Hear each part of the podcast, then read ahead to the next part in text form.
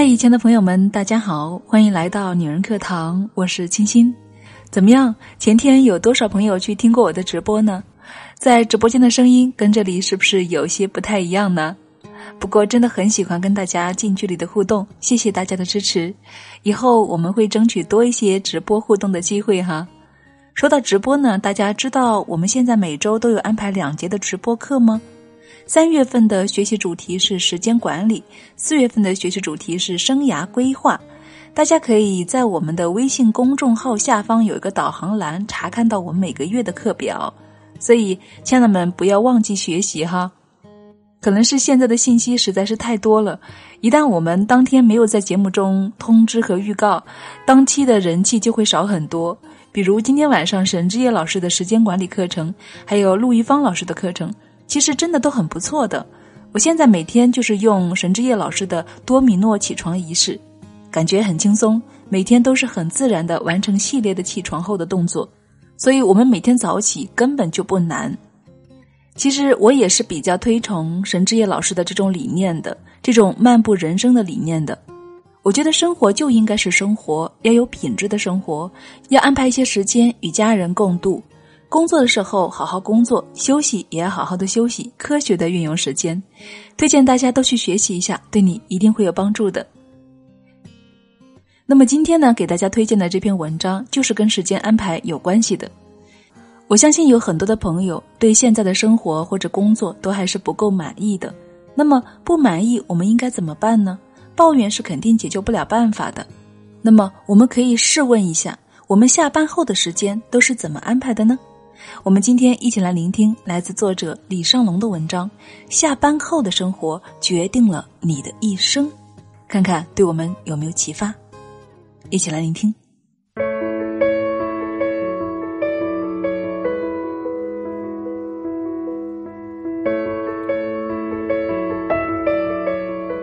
下班后的生活决定了你的一生。作者李尚龙。北京。繁华又令人迷茫的都市，有多少人能真正做的是自己喜欢的工作呢？又有多少人是先谋生再谋爱？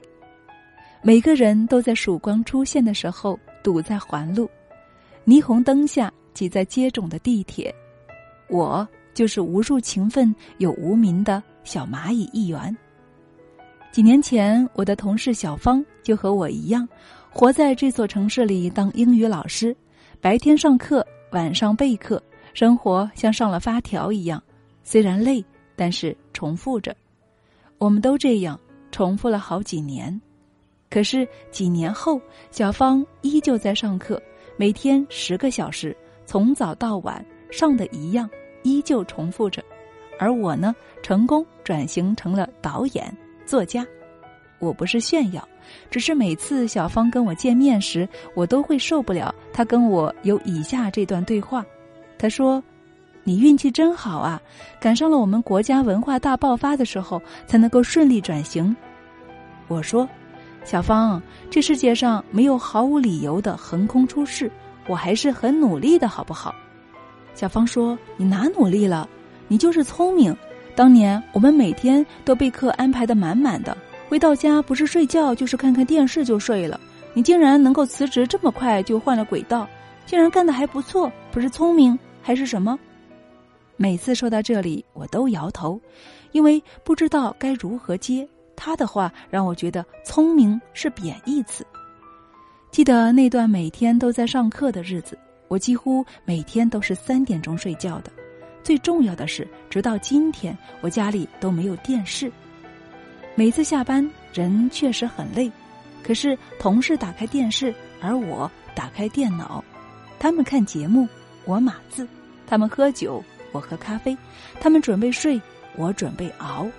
那段时间，我每天一部电影，每三天一本书，笔记记在厚厚的本子上，光是本子就写满了十多个。我很感激那个时候的独处与平静的努力。我很感激那时每个下班都没有无休止的疯玩，而是用下班的自由时间磨练出了另一个一技之长，还能在机会来了之后牢牢的把握住。否则直到今天，我依旧只能上着循环的课。这样循环的生活不是不好，而是我不太喜欢。我讨厌别人说你运气好，运气是很重要，但机遇倾向于有准备的人。一个从来没有准备的人，就算运气敲门，他也全然不知。其实很多人都在忙碌的上班，朝九晚五的精疲力尽，但毕竟下班后的时间是自己的，这些时间只要学会积累，合理的支配。一定能够打造出一技之长，打造出专属于自己的兴趣，坚持下来就能够打造出一个更好的自己。我辞职后还见过几次小芳，她蓬头垢面的刚刚从课堂下课，我约她去参加读书会听讲座，她总摇头说她今天累了一天了，要去逛街犒劳自己。有几次跟她通电话没有人接，她第二天才回我。说她昨天晚上很早就睡着了，后来只要一起吃饭，她都会抱怨这份工作太累，回到家就想到处嗨，说这种重复性毁掉了她，说工作让他越来越不喜欢自己，自己却无能为力。而我呢，只是会当做耳边风，任他发完牢骚，跟他说：“那我怎么能够成功转型呢？”他说：“因为你聪明。”我无语。然后看到他依旧在下班后逛街、看电视、睡觉，忽然明白，一个人下班的时间决定了他的高度，一个人如何使用空闲时间决定了他能够走多远。我想起一个大学生，大学期间被选择了一个自己不喜欢的专业，可他却迷恋着摄影。这样的人在大学校园里有很多。他经常在微博里跟我留言，说自己想成为一个优秀的摄影师，可是已经晚了，自己被分配了这么一个专业。我很纳闷儿，问他哪里晚了？你还这么年轻。他把当摄影师这个梦想告诉身边的朋友，所有人都觉得他疯了。有些人最多也就是呵呵笑一下，然后让他加油，再继续打着游戏。这个世界总是这样。追梦的路上，总有些人不停的笑，放心，他们会一直笑，直到你实现了梦想。这些讥笑才能够变成苦笑，剩下的就该你开怀的笑了。后面的日子，他依旧和所有人一样，该上课上课，该考试考试。除了他时常带着单反，其余的和别人没有什么异同。几个月后的某一天，辅导员在会上宣布一件事情。我们班有人获得了国际摄影比赛一等奖，正是他。毕业后，他通过自己的作品考上了北京电影学院的摄影系。他同学说他是个天才，可他呢，只是嗤之以鼻的说：“他才是天才，他们全家都是天才。”他说：“我不过是用了别人睡觉、打游戏的空闲时间，专注了一件事情而已。”后来我才知道。每天他起得很早，去学校，趁着露珠还在，晨光出现，按下第一次快门。晚上路灯下，看着灰蒙天空，皎洁月光，按下最后一次快门。这短短的几个月，他按下了数十万次的快门，记录了无数张照片。每天晚上在自习室，他打开 PS 修着图。图书馆里，除了他，只有那些考研的孩子们。每个忽然转型的人都有着许多平静、努力却无人问津的时光。他用空闲的时间做了喜欢的事情。他不是天才，只是个努力的人。的确，人总是喜欢把自己不理解的跨界行为分析成天才，却不知道每个人都能够成为天才，只要肯合理的利用空闲的时间。一个人如何使用空闲时间，决定了他的高度。我把上面两个故事讲给一个准备辞职的哥们儿听，他频繁的点头。这一年，他早就受不了公司每天要求早上八点半打卡，也受不了老板变态的脾气和同事打小报告的习惯。听完，他告诉我，也是，我现在的主要矛盾不是和这家公司，我应该在下班后打造一个更好的自己。然后有能力去一个更喜欢的公司，再递交辞呈。如果赌气就辞职了，自己连基本保证温饱的能力都没有了。一气之下辞职，看似是霸气外露，其实不过是另一种变相的逃避。这些年，我见过很多要辞职的人，他们把所有自己不顺和平庸都归于自己所在的这家公司。其实并不是，你可以用下班的时间做得更好啊。我也见过很多要退学的人，把所有自己的痛苦和无能归因于学校太差、专业不好。其实也不然，你能够用空闲的时间去旁听、看喜欢专业的书籍呀。我曾经写过一篇文章：人总要度过生存期，才能够谈梦想。度过生存期时确实不好受，或许你做的是自己不喜欢的事情。好在这种不好受总不是一天二十四个小时的，你依旧有时间去打造一个更好的自己。所以，当你手上拿着一杯水。接下来你要做什么呢？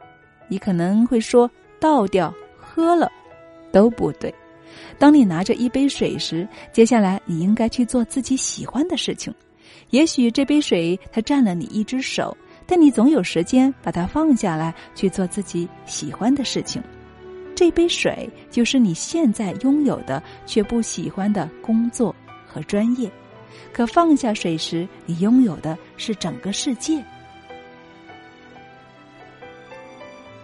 这个世界没有那么多的一帆风顺，可是抱怨却不改变，指责却不反击。一段痛苦时间后，人没有学会触底反弹，反而开始苦中作乐，才是最可悲的。其实你抱怨的不过是借口而已。现在的工作真的会占用很多时间吗？那么这些时间背后呢？你做了什么事情去改变现有的工作呢？我曾经问过一个朋友。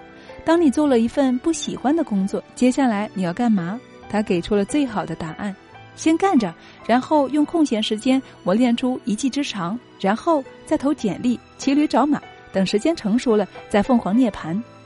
可是大多数人呢，他们一边抱怨着自己不喜欢的生活，一边下了班去花天酒地，第二天继续抱怨，无休止的循环下去。所以，不要逃避。去提前准备，一边卧薪尝胆，一边做好随时换轨道的准备，一边磨练出一技之长，这些空闲时光才能够打造出一个更好的自己。加油！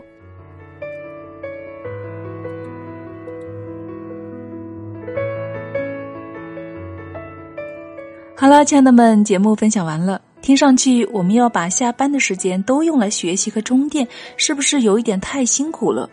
但是，亲爱的，我们要知道，没有任何人不付出努力就能够轻松成功的。或者说，不说成功，就说如果你想让自己的现状稍好一点，有所改变，那么，亲爱的，你现在每付出的每一分努力，时光都会把它变成美好的礼物回报给你的。一起加油，亲爱的们！我会一直与大家一起向前走，所以你并不孤单。好了，今天就是这样喽。我是清新，这里是女人课堂。别忘了来听课哦！关注微信公众号“女人课堂”，从导航栏进入我们的直播间就可以了。注意了，大部分课其实都是免费的，大家可以根据每期课程的提示分享到朋友圈，然后截图发给班长就好了。姐妹们，晚安。